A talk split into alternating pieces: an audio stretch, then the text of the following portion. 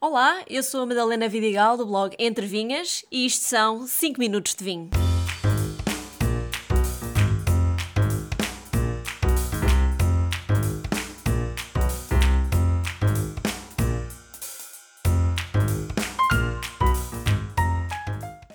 Hoje termina um ciclo de vida dos 5 minutos de vinho e por isso falo-vos do ciclo de vida de uma vinha. Para acabarem bem, abriu o vinho Terrantês do Pico, da Cooperativa Vitivinícola da Ilha do Pico. Esta é das castas mais emblemáticas desta ilha e caracteriza-se por uma acidez bem vincada e aromas salinos, não fosse a proximidade das vinhas ao mar. Este vinho tem ainda notas de fruta, como maracujá e toranja. Portanto, doçura é algo que não vão sentir neste vinho bem seco, de final prolongado e com forte personalidade. É verdade, chegamos ao último episódio da primeira temporada do podcast. Ao longo destes últimos 44 episódios, tentei transmitir o máximo de conhecimento e informação sobre o fascinante mundo do vinho. A minha missão desde o início foi ensinar-vos a linguagem do vinho para que se sintam mais confortáveis a beber e falar sobre o néctar de Baco.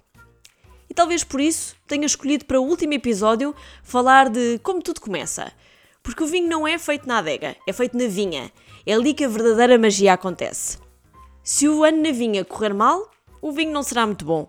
Mas quando o trabalho com as videiras for bem feito e a natureza colaborar, então é ano de excelentes colheitas.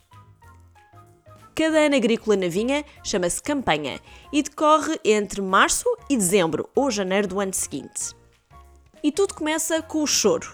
E pensando bem, também a nossa vida começa com o choro. Sim, a vinha chora, mas ao contrário do que parece, é algo bom. É sinal de que a vinha acordou para o novo ciclo. Depois da poda de inverno, de que já vou falar mais à frente, mais perto de março, a vinha acorda de um longo período de descanso ou mesmo hibernação. Sabemos que acordou quando as varas podadas ou cortadas começam a chorar, ou seja, a deitar seiva. Isso significa que a vinha já está ativamente a procurar água e nutrientes do solo, através das suas raízes. Abrulhamento. Não sendo uma palavra especialmente bonita, esta é para mim a fase mais emocionante do ciclo é quando aqueles primeiros gomos e pequenas folhinhas começam a rebentar.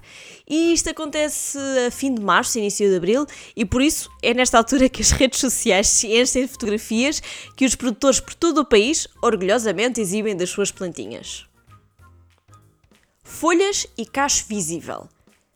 Depois do abrulhamento, as folhas começam aos poucos a crescer e com elas aparecem os primeiros mini cachos de uva, bem pequenos, cobertos de uma espécie de algodão que a mim me faz lembrar os casulos que protegem algo precioso por dentro. Floração. No final de maio dá-se a floração.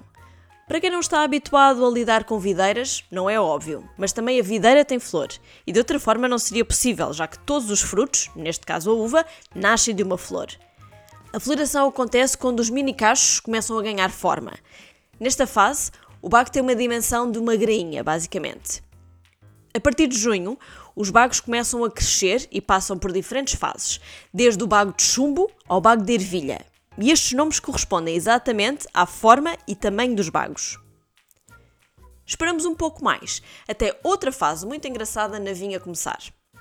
O pintor esta é a fase em que as uvas já atingiram o seu tamanho final e começam a ganhar cor, deixando de ser verdes. Nas uvas tintas ganham um tom arroxeado e nas brancas ficam mais amarelo palha. Claro que depende da casta, pois umas têm mais cor que outras e tons diferentes. Nisto estamos em inícios de agosto.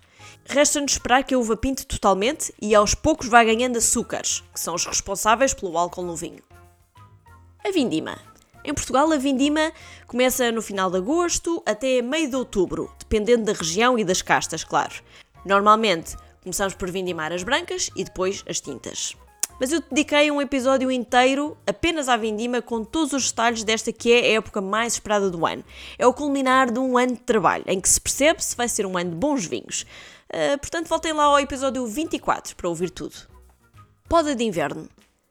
Após a vindima, a vinha começa naturalmente a perder folhas, a secar e a lentamente adormecer, para restabelecer energias depois de um ano intenso de trabalho.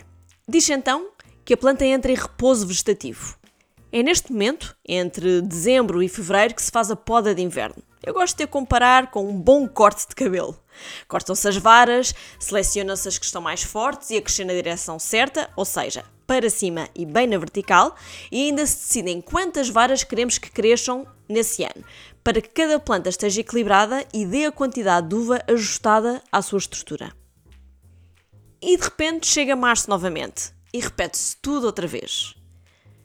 Para perceberem melhor todas estas fases, recomendo pesquisarem online imagens das folhas, bagos, cachos e tudo o que eu menciono aqui, porque visualmente faz tudo mais sentido.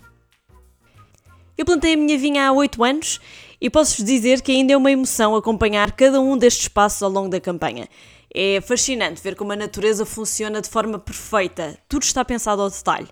É para mim um privilégio, sem dúvida, assistir a este espetáculo da primeira fila.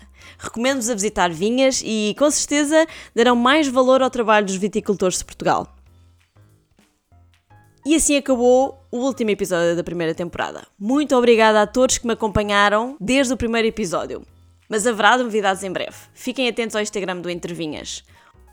Um brinde a todos e feliz ano novo!